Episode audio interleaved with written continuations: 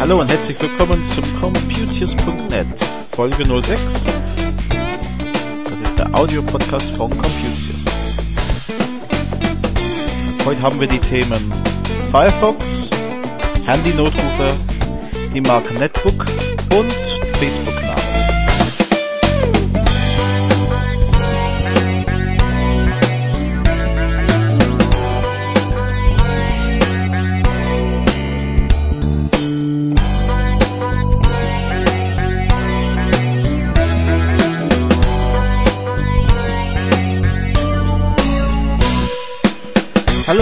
Willkommen zur sechsten Folge von Computius.net, der Audio-Podcast von Computius. Diese Woche gab es als allererste Meldung ein Update für den Browser Firefox. Wir sind inzwischen bei der Version 3.0.11. Diese Version behebt, wie so oft mit den kleinen Versionen, mehrere kleine Sicherheitslücken. Es gab ein paar andere Sachen wie Stabilitätsprobleme oder Datenbankprobleme mit den Lesezeichen. Aber ähm, Haupt Problem würde ich ja in dem Bereich Sicherheit ähm, ansiedeln und wenn Sie mit Firefox arbeiten, dann sollten Sie auf diese Version aktualisieren. In der Regel geht das ganz von alleine. Startet irgendwann den Firefox und er fragt, ob er die Update installieren darf. Ansonsten ähm, können Sie über den Menüpunkt Hilfe nach Updates suchen, das in der Regel auslösen. Ansonsten im Forum diskutieren wir gerne weiter, wie das ähm, sonst funktioniert. Ja, es gab eine Zeit, wo, ähm, ich sag mal, die ersten Handygeräte langsam ersetzt wurde. Also wenn die, aus die erste Generation von D- und E-Netz-Handys ausgetauscht wurden. Da hat man immer den Tipp gehabt, den, das alte Handy im Handschuhfach im Auto zu legen. Die Theorie war, dass man dann im Fall eines Notfalls, Unfall oder so, könnte man auch mit diesem Handy, sofern er aufgeladen war, auch einen Notruf senden. Das ist damals so gedacht, wenn man vielleicht zwei Autos hatte in der Familie, aber nur ein Handy, konnte man dem Zweitauto quasi das Zweithandy, ach, das alte Handy, ja, Entschuldigung, ähm, reinlegen. Ja, das war damals ein, vielleicht ein guter Gedanke, aber inzwischen scheint das äh, Probleme zu machen, dass es immer mehr Notrufe gibt, die gar keine Notrufe sind. Und man kann aufgrund der fehlenden SIM-Karte das nicht so einfach zurückverfolgen die, die äh, sogenannte EMI-Nummer, also EMI-Nummer wird ja, denke ich, übertragen, aber wenn das nicht eindeutig zuordnbar ist, dann ist das schon ein Problem. Ja, die Lösung sieht jetzt so aus, dass ab 1. Juli dieses Jahres äh, die Notrufe nur mit aktivierten SIM-Karten möglich sein werden. Das heißt, wenn Sie ein Handy haben ohne SIM-Karte, tja, dann ist es leider nicht mehr möglich, einen Notruf damit abzusenden. Da sollte man das wirklich ähm, überlegen, weil es ist zwar einerseits so, dass viel mehr Leute Handys haben, auch dann entsprechend wahrscheinlich dabei in solche Fällen, aber es ist eigentlich ja nicht unbedingt das, was man damals gedacht hat, warum man diese alte Handys aufhebt sollte sich ein bisschen ändern. Also es gibt äh, Gerüchte, dass das irgendwann sich ein bisschen wenden wird, dass man ein ausgelaufener Prepaid-Card reinschieben kann, weil der ist ja auch registriert auf einen bestimmten Namen. Nur ähm, es dauert noch ein bisschen. Also wenn Sie jetzt noch so einen alten Handy haben im Handschuhfach, dann ist es jetzt an der Zeit, da zu reagieren ähm, vor Ende Juni und vielleicht mal eine alternative Gedanke, alternative Lösung zu suchen. Zum Beispiel, ja, wirklich so ein Prepaid-Handy zu holen und für die Übergangszeit immer schauen, dass der aufgeladen ist. Aber irgendwann hoffentlich dann den einfach auslaufen zu lassen. Oder mal abtelefonieren und diesen Guthaben dann äh, erst recht nutzen und dann das Handy mit diesen SIM-Karte ins Handschuhfach wieder reinlegen. Wir haben ganz am Anfang von der Videopodcast Computers TV über die Marke Netbook gesprochen. Damals ging es um Folgendes, dass es ein Produkt gab äh, namens Psion Netbook. Psion, eine Firma, die für ähm, so Handheld-Computer gemacht hat, inzwischen unter dem Namen Psion Technologies immer noch, aber nur fürs Industriebereich, meiner Meinung nach. Und es ähm, gab diesen Produkt. Das war damals eine Sache, das hat so, ich habe im Kopf so zwischen 2.000 und 3.000 Mark gekostet, aber es war äh, ein, ja, ein wirklich Innovation damals, dass man ein Sub-Notebook, wenn man so will, also ein Gerät hatte, der nicht so groß war wie ein Laptop, aber auch nicht so klein wie ein PDA, damals mit den Epoch-Betriebssystemen, aber mit einem Farbdisplay hatte. Man konnte das auch ins WLAN benutzen mit den entsprechenden Karten und das Handy verbinden. Ähm, nicht, hab immer noch so ein Gerät.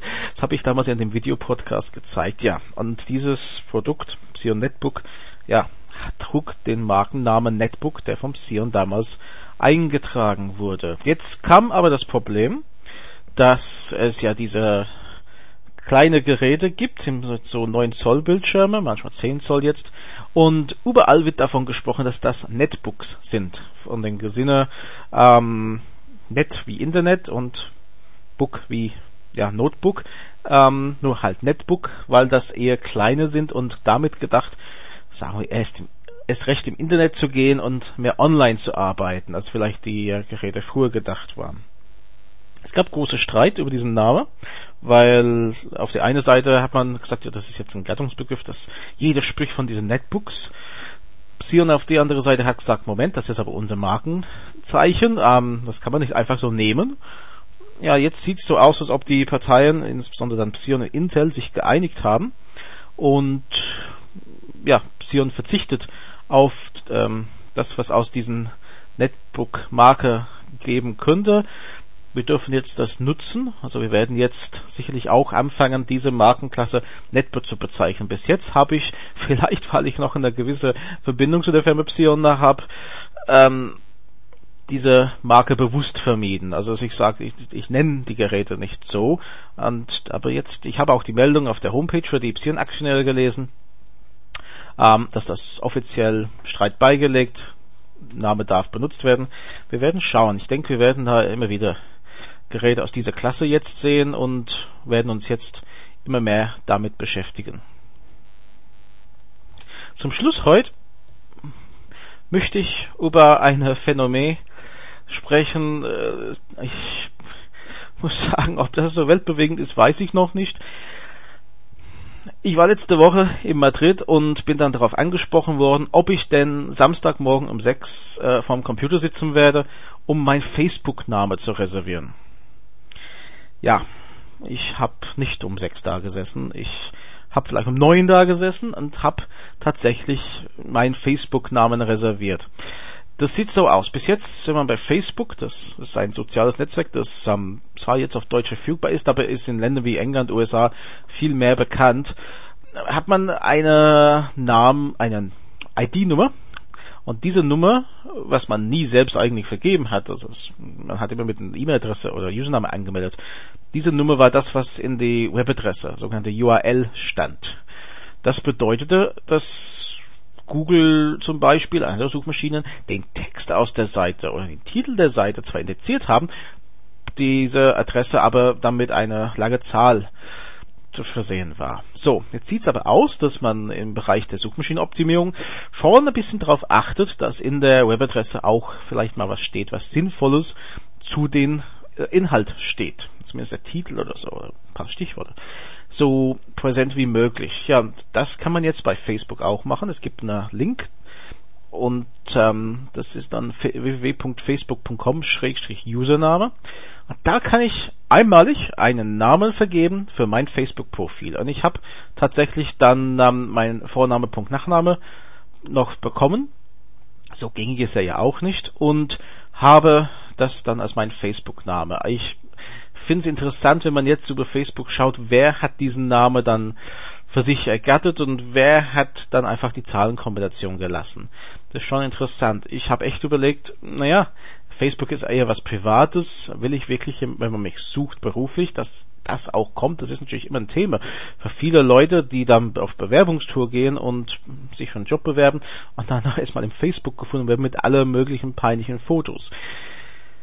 ich habe es gemacht, aber ich habe es auch mit, wie gesagt, mit Vorname gemacht. Ich will, wenn man mich privat sucht, vielleicht, dass mein Facebook-Profil gefunden wird. Beruflich habe ich ja meine Homepages und da sollte mich, man mich eher aufsuchen.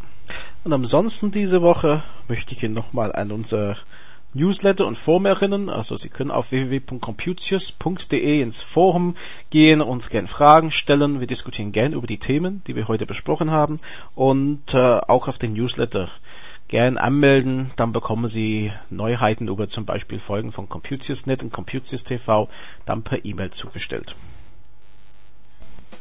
Ich bin dann nächste Woche wieder da mit neuen interessanten Themen. Also bis dann. Tschüss.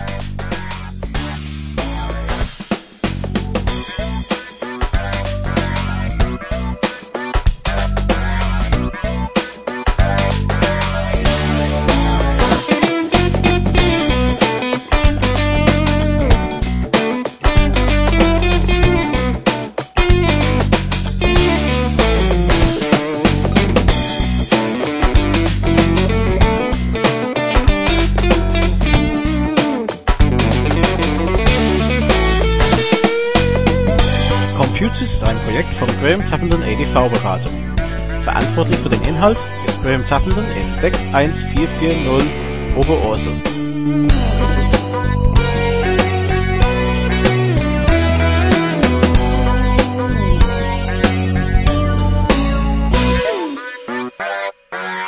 Musik ist von Frank Herrlinger.